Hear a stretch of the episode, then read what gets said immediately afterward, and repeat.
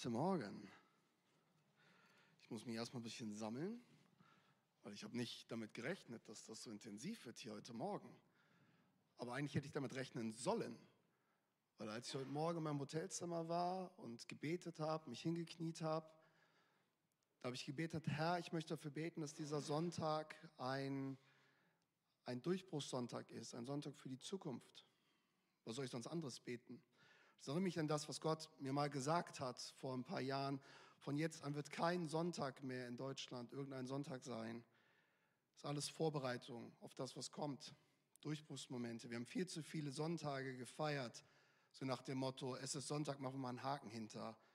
Jeder Sonntag ist ein Baustein, auch in dieser Kirche, was Gott formen möchte, was Gott vorhat. Und das, was ich gebetet habe, ich weiß nicht gar nicht genau, ob ich mich entschuldigen muss, aber es tut mir leid, dass es so emotional war. Nein. Nein. Gut, ich war mir nicht ganz sicher. Das war, das war jetzt nicht geplant, eigentlich. Ich muss mich auch daran erinnern, als das erste Mal hier beim Gottesdienst, und ich glaube, es war vom Heiligen Geist. Wisst ihr, gerade wenn Menschen neu Jesus begegnen und ihn noch nicht kennen, dann kann ich als einer, der leidenschaftlich gerne predigt und dem Gottes Wort so wichtig ist, sagen, der wichtigste Baustein ist Lobpreis. Lobpreis sind Predigten. Lobpreis sind Momente, wo Herzen heil werden. Die Deutschen, Entschuldigung, dass ich pauschalisiere, haben ein Problem, an ihre Emotionen ranzukommen. Deswegen kommen wir an vielen Stellen nicht weiter. Lobpreis öffnet die Türen, dass Emotionen Raum haben. Und soll ich etwas sagen, Philippus Gemeinde Bielefeld? Mit so einem Lobpreis Ey, da würden euch manche beneiden. Seid so dankbar. Heute Nachmittag, wenn ihr die zweite Kerze anzündet, dann sagt ihr, lade ich euch ein, sagt Gott mal Danke, danke, dass wir in dieser Kirche so ein Fund haben an Lobpreis. Halleluja. Wow, da muss man ganz klar sagen. Also, wir vergessen das manchmal, wenn wir in Situationen, wir halten so vieles manchmal in unseren Gemeinden für selbstverständlich, das ist überhaupt nicht selbstverständlich. Ich weiß das total zu schätzen, dass ihr auch betet für die verfolgte Kirche. Wissen wir das wirklich zu schätzen, dass hier so eine Fensterfront ist, bis auf Stuhlhöhe, dass du keine Angst haben musst, dass da ein Stein durchfliegt, dass deine Kinder, die du zur Tür reinbringst, äh, nicht beschimpft werden als Schweinefleischfresser oder irgendwas, wie es unsere Geschwister in Ägypten erleben? Lass uns diesen Monat auch ein Monat sein lassen, wo, wo wir Gott danken und wo wir das wertschätzen, was wir haben. Vergessen wir manchmal. War gar nicht in meinem Predigtskript, aber fiel mir gerade so. Vielleicht fiel es ja auch woanders her. So, schön, ich freue mich, dass ich wieder hier sein darf. Richtig cool, euch zu sehen. Hier ist eine Medaille und ich brauche mal eben eine freiwillige Person hier vorne. Was ist da drauf? Wer möchte hier erste Reihe? Hier Volker, der schreit schon förmlich. Hier, das sehe ich sehe das doch in seinem Gesichtsausdruck. Volker, was siehst du? Einmal ganz kurz, kurzer Spot. 2022 jeden Athletik. Andere Seite.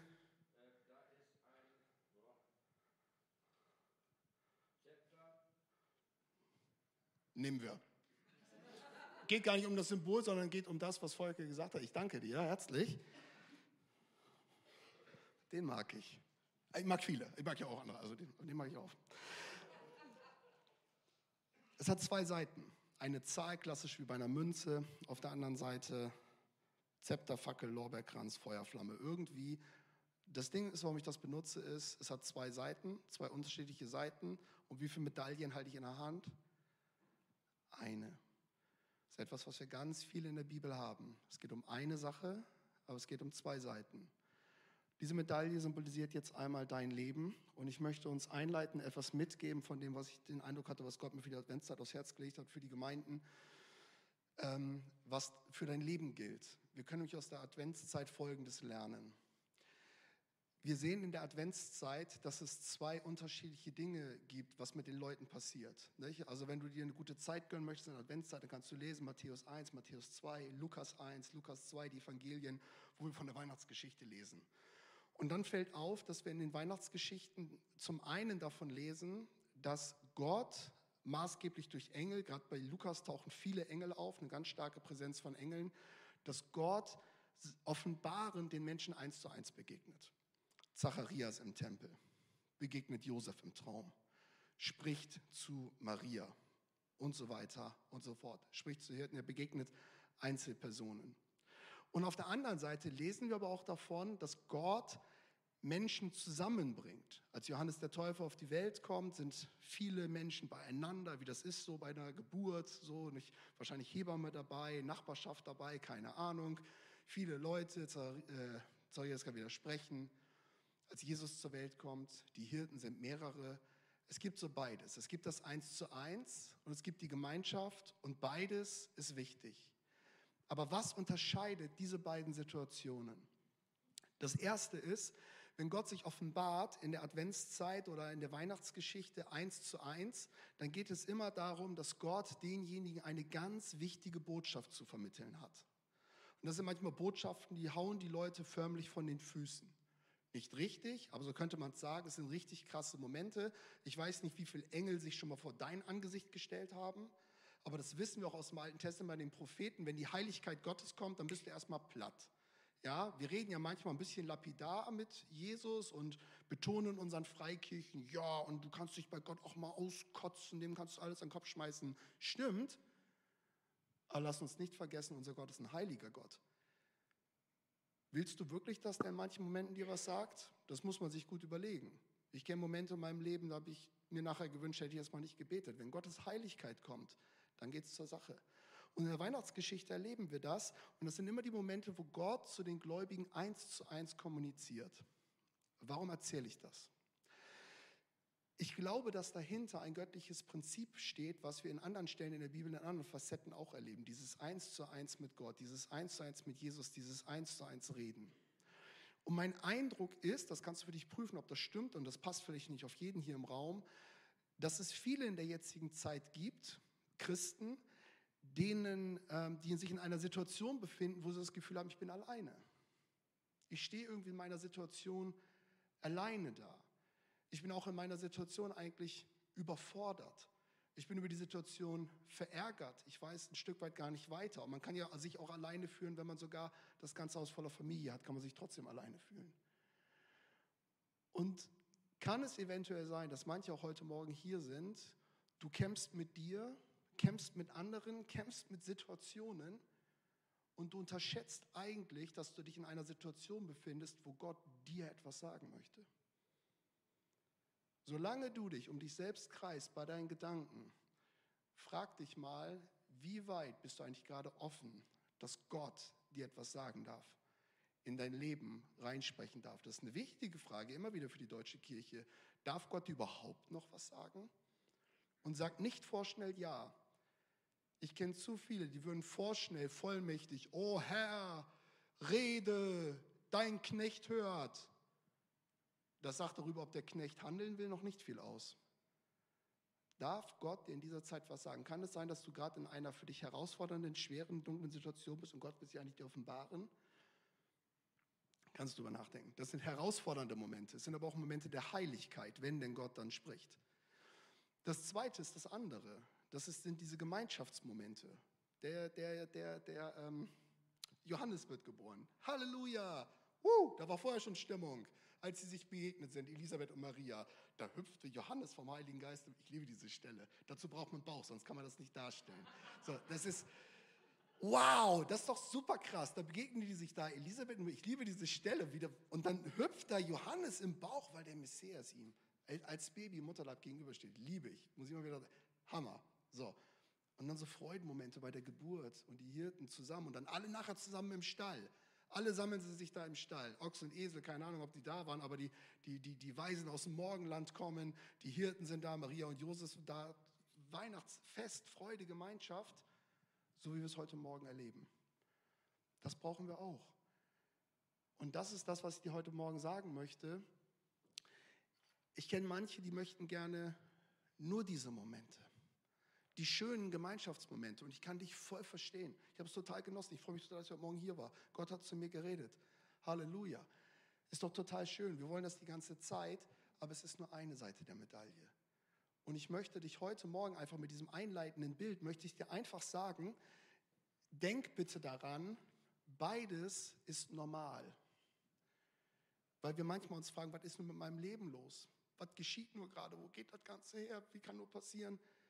Beides ist normal, beides gehört dazu. Es gibt die isolierten, herausfordernden Momente, wo die Heiligkeit Gottes kommt und es gibt die Momente der Gemeinschaft. Gut ist, wenn ich nicht beides die ganze Zeit habe. Beides gehört zusammen, beides brauche ich. Wollte ich euch heute Morgen einfach einleiten als Impuls mitgeben. Punkt.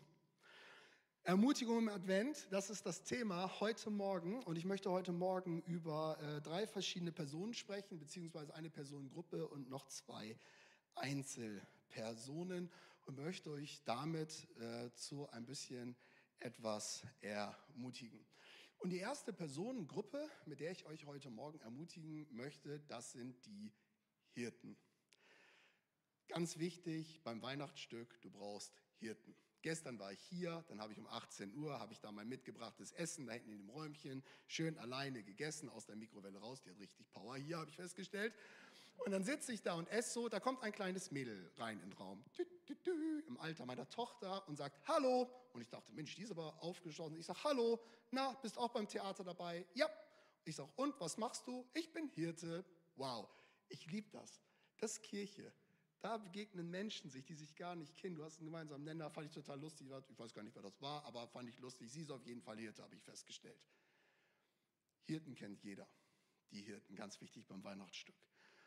Und wir haben ja manchmal, wenn wir die Weihnachtsgeschichte lesen, dann haben wir so Traumvorstellungen. Hirte ist ja eh so ein Traumbild. Jesus, der gute Hirte.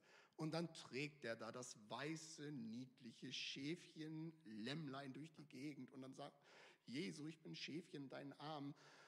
Die Wahrheit ist aber, Hirte sein ist echt ein mieser Job. Also ich weiß, gibt's, ich weiß jetzt nicht, ob es Hirten hier gibt, ich will jetzt hier niemand auf die Füße treten, aber der Hirtendienst damals, das war ja gar nicht so der Brüller. Wir lesen ja davon, dass die Hirten draußen auf dem Felde waren. Wenn die auf dem Felde waren, dann waren die wohl nicht zu Hause. Manche von euch haben in den letzten Wochen Holz gehackt, haben es in die Garage gestapelt und sitzen vielleicht gerade vor ihrem Kamin und sagen, ach, was ist das schön, was ist das Leben hart und schlürfen ihren Kakao. Bei denen war das nicht so. Alle Ranger können das nachvollziehen, wenn du nachts abends am Feuer sitzt, zwischen der Schafkacke Vorne ist warm, hinten ist kalt. Das ist total bescheiden, da zu sitzen. Den ganzen Tag warst du draußen, musstest da aushalten, musstest da stehen. Die tun die Füße weh. Abends isst ein paar Linsen, deine Familie ist nicht da, hockst da zwischen der Schafkacke, vorne warm, hinten kalt. Das ist dein Leben. Also so romantisch ist das gar nicht. Hirte sein ist ein ganz schön harter Job und dann ist das noch nicht mal ein besonders lukrativer Job. Das ist noch nicht mal ein Handwerksjob, das ist ein Job, den jeder machen kann und da bist du nicht, hast nicht viel, weil die Herde gehört dir ja vielleicht gar nicht. Wenn du eine, 1000 Schafe hast und 20 Hirten, ja, aber wenn du selber Hirte bist, das ist nicht so doll. Und das ist ja etwas, wie Gott zu uns kommuniziert. In den Evangelien, in den Erzähltexten, aber auch im Alten Testament in den Erzähltexten ist ja immer die Frage, welche Menschen sind denn da? Was passiert denn da? In welchen Lebenssituationen stecken die? Und das macht Gott, damit wir uns damit identifizieren können. Und ihr könnt euch heute Morgen mit den Hirten identifizieren. Manche von euch, manche nicht ganz, manche können es nicht ganz nachvollziehen, aber was ihr nachvollziehen könnt ist, oder manche von uns in diesem Raum, dass deine Lebenssituation auch gerade eigentlich so banal ist. Vielleicht ist dein Leben gerade banal. Dein Job ist banal. Bist vielleicht teilweise von der Familie entfernt. Keiner klatscht dir zu ist kein toller Job, geht jetzt auch nicht nur um Job, es geht um dein ganzes Leben, da kannst du alles reinpacken, wo du einfach so denkst, so mein Leben ist irgendwie so, äh, ist nicht schlecht, zumindest habe ich einen Job, keine Ahnung, vielleicht auch nicht, aber der Brüller ist dein Leben gerade nicht. Und dann ist die Frage, möchtest du so in die Adventszeit gehen?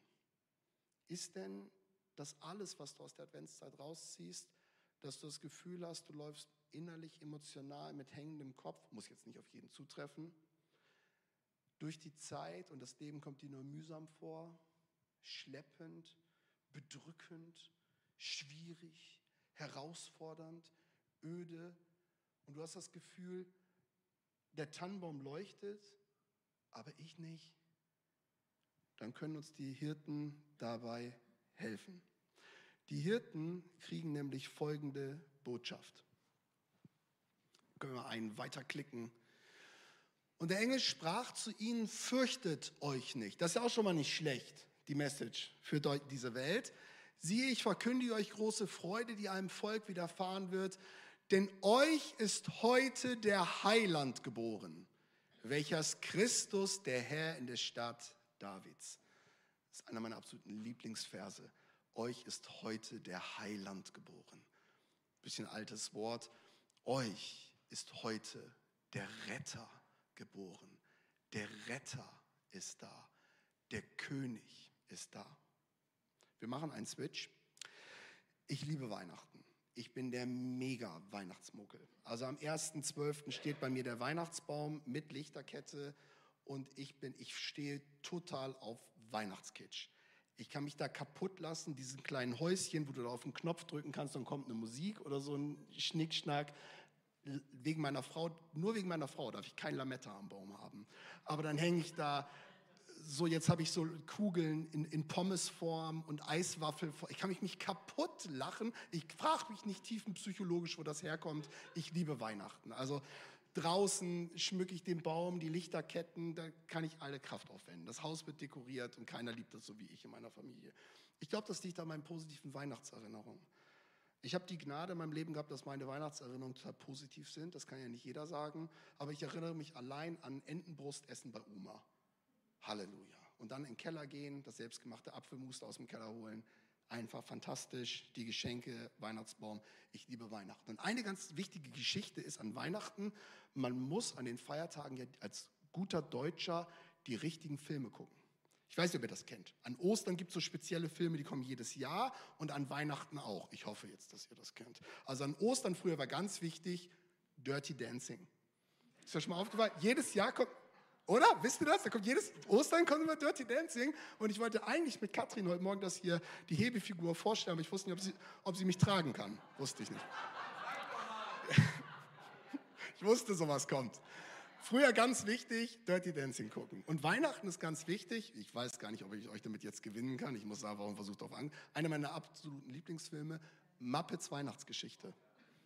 Hm, das geht, da geht immer ein Raum durch. Interessant, wie viele Muppets Weihnachtsgeschichte lieben. Aber es gibt eigentlich meinen absoluten Lieblingsfilm, ohne den geht Weihnachten gar nicht. Weihnachten bei den Griswolds, Chevy Chase. Hm, okay, das kam jetzt ein bisschen bedrückt. Also ich kenne den besten Weihnachtsfilm dieser Welt nicht, ich merke das schon. Oder Kevin allein zu Hause und Kevin in New York. Okay, alles klar. Ihr wisst, was ich meine. Es gibt so diese Filme, die musst du immer wieder gucken. Und ein Film ist in den letzten Wochen mir begegnet mit meiner Familie. Das ist der Film Hook. Kennt ihr Hook? Robin Williams, auch die Menschen, die den kennen, lieben den Film. Letztendlich ist es die Geschichte von Peter Pan. Und Robin Williams ist in der Erwachsenenwelt, hat vergessen, dass er Peter Pan war, wird zurückgeholt von Tinkerbell und kommt da ins Nimmerland rein. Und aus diesem erwachsenen Mann, der seine Familie vernachlässigt, der nur workaholic-mäßig unterwegs ist, wird wieder Peter Pan. Und das Besondere an Peter Pan ist ja dieses, dieser Typ ist ja so, der hat ja, schneit, der Typ. Also Peter Pan ist für mich Rückgrat, Kopf nach oben, bisschen Schlitzohr, Huck, du musst zur Seite, du kannst zum Krokodil gehen. Das ist für mich Peter Pan. Peter Pan ist für mich Mann mit Rückgrat. Zack, das ist Peter Pan. Huck geht nicht. Peter Pan. Wer möchtest du sein? Du solltest in dieser Adventszeit Peter Pan sein. Willst du mit hängendem Kopf durch die Gegend laufen? Oder bist du Peter Pan? Und was haben die verlorenen Jungs gerufen? Bangerang, Peter, Bangerang! Alle wundern sich, was hat er denn da vorne jetzt? Ich wollte mal ein bisschen wach machen. Warum sage ich das? Die Engel sagen zu den Hirten in ihrer Situation, euch ist heute der Retter geboren. Euch ist heute der König geboren. Philippus Gemeinde Bielefeld, du ganz persönlich, macht das was mit dir? Wie gehst du durch diese Adventszeit? Wie gehst du? Macht das was mit dir? Hört das diese Welt? Spürt das diese Welt? Sieht das diese Welt? Dass da wir sagen können, der Retter ist geboren. Der Retter dieser Welt ist geboren. Du brauchst keine Angst haben, der Retter ist geboren. Du brauchst nicht verunsichert sein, der Retter ist geboren. Du brauchst keine Angst haben, dass irgendwelche Regierungen irgendwas falsch entscheiden. Der König ist da. Die wahre Herrschaft, die wahre Regentschaft ist da. Wie gehst du durch diese Adventszeit? Ich ermutige dich zu Peter Pan, Bangerang. Christen würden sagen, Halleluja. Halleluja. Mein Retter ist da. Ist dein Retter auch da? Ist dein Retter dieser Welt im Alltag da? Ist der König der Könige da? Halleluja. So solltest du durch die Adventszeit gehen, nicht mit hängendem Kopf. Punkt.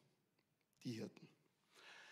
Wir kommen zu einer netten jungen Frau. Ich weiß gar nicht, ob die so nett war, steht da ja gar nicht. Aber wahrscheinlich die bekannteste, interessanteste Frau der Weltgeschichte. Maria, die Mutter Jesu. Die Frau, die wie keine, die, der wie keiner anderen Frau in der ganzen Weltgeschichte die Ehre zuteil wird, den Messias zur Welt bringen zu dürfen. Das ist schon krass. Und Maria, das ist das auch, was Weihnachten immer wieder erzählt wird, Maria war in der damaligen Zeit nicht sehr bedeutsam. Sie war eine junge Frau, noch nicht verheiratet, also kulturell war sie noch sehr jung, verlobt, lebte nicht mit ihrem Mann zusammen und kriegt dieses Furcht und wird gesagt, du sollst den Messias zur Welt bringen. Und als Frau in der damaligen Zeit, da war ja kein, kein da hatten die Frauen kein, nicht den gleichen Stellenwert wie die Männer. Der erste Gleichstellungsbeauftragte ist Jesus. Ich war mal auf dem Weihnachtsmarkt, habe da Glühwein ausgeschenkt. Irgendwie muss die Kirche ja zu Geld kommen, verkaufst Alkohol. Eigentlich ein bisschen schräg die Geschichte. Verkauft da Glühwein und dann kam eine Frau, Entschuldigung, Hardcore-Feministin, hält mir einen Flyer unter die Nase, Sie müssen zu unserer Demo-Veranstaltung irgendwas kommen. Ich sage, worum geht es denn? Die Gleichstellung der Frau. Und dann habe ich, hab ich, zu ihr, ich bin ihr auf den Mund gefallen, wissen Sie was, ich kenne den ersten Gleichstellungsbeauftragten der Welt. Wirklich? Ich sage ja, im Galaterbrief steht, da ist weder Mann noch Frau. In der Bibel, das ist die Gleich, Gleichstellungsbeauftragungsschrift. Hat zwar mit allem gerechnet, aber nicht damit. Also, Jesus der erste Gleichstellungsbeauftragte, Galater 5. Abschlussfrage in meinem Masterstudium.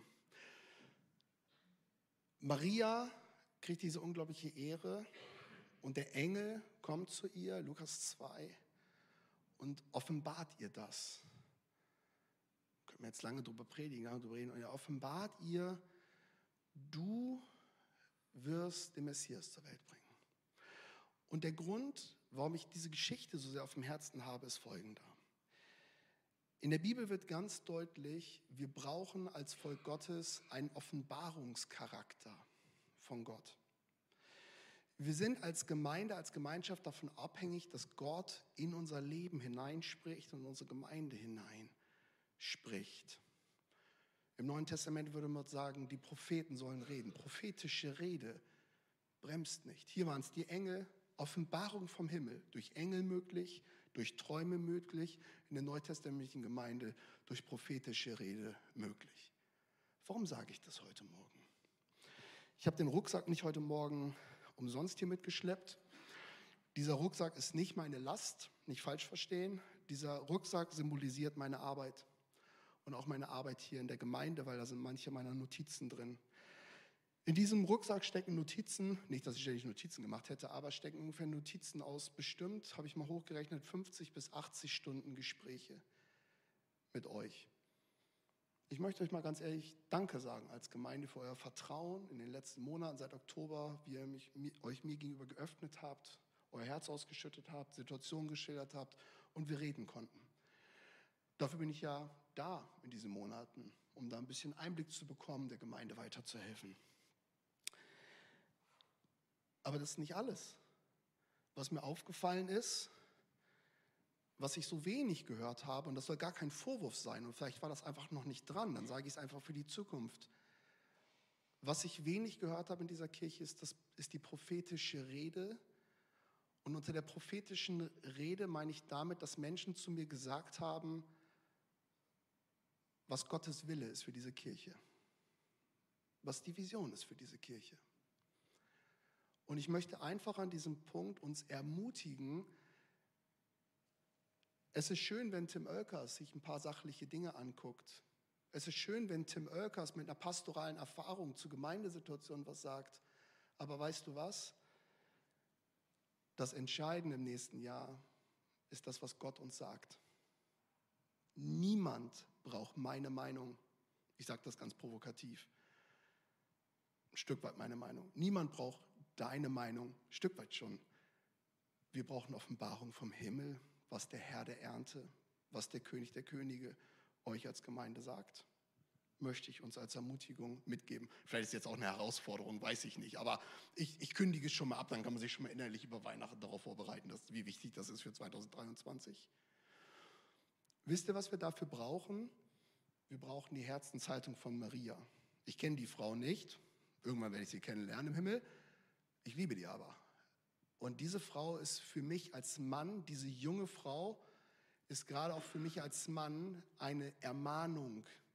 Diese junge Frau, dieses junge Mädchen ist für mich eine Vorgabe meines geistlichen Lebens aufgrund folgender Aussage von ihr. Maria aber sprach, siehe, ich bin des Herrn Magd, mir geschehe, wie du gesagt hast. Weißt du, warum unser himmlischer Vater sie erwählt hat? Er hat sie erwählt, weil er genau weiß, dass dieses Mädchen diesen Satz sagen wird. Dieser Satz ist ein unglaublicher Satz an Demut. Dieser Satz ist ein unglaublicher Satz an Hingabe an Gott.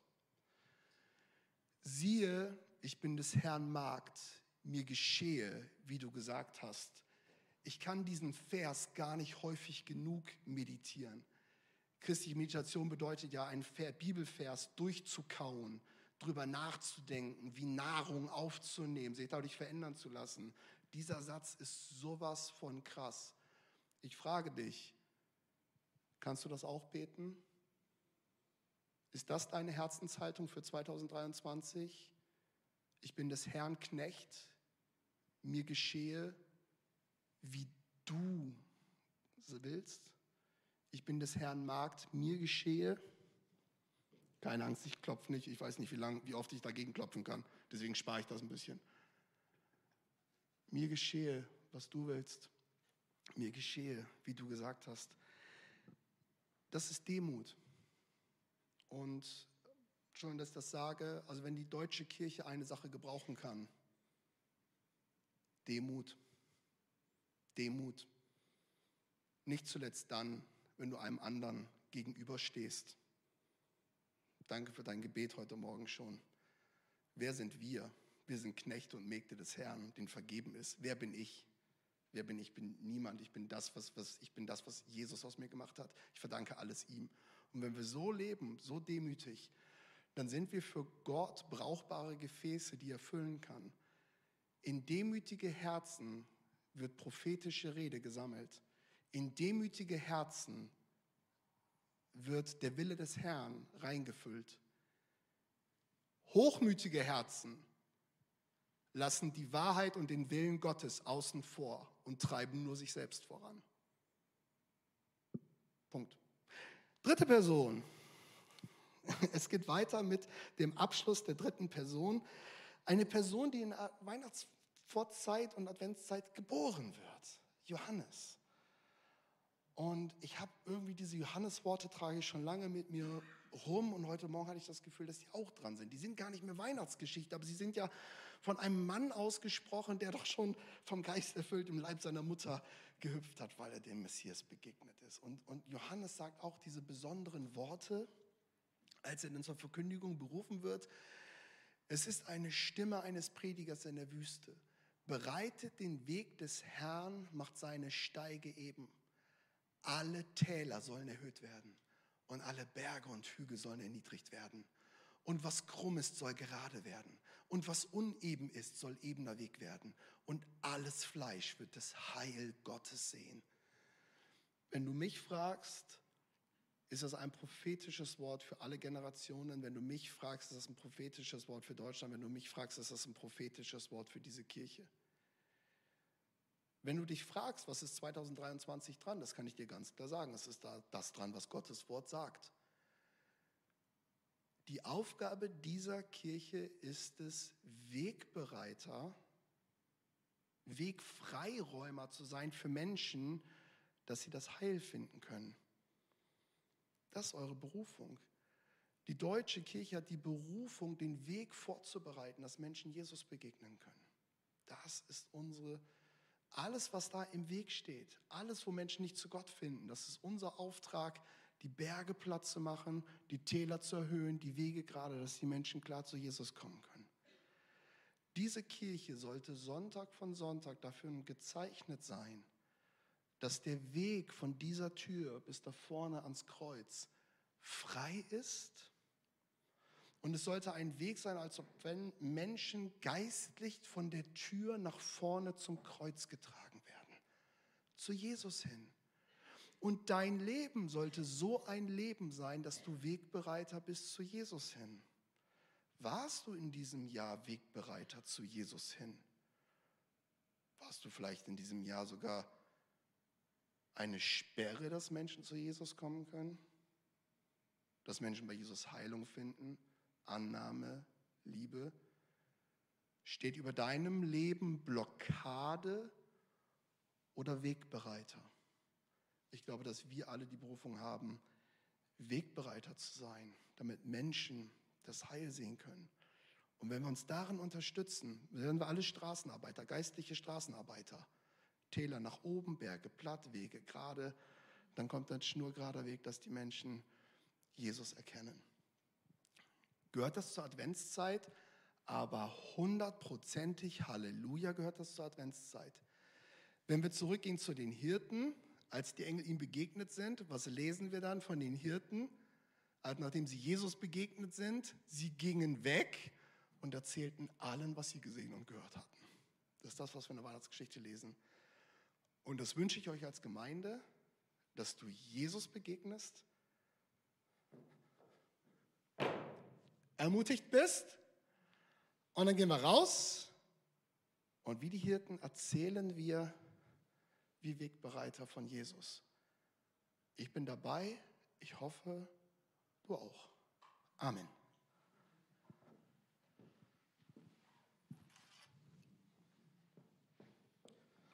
Also falls sich jemand fragt, ob ich auch normal predigen kann, schwierig. Was ich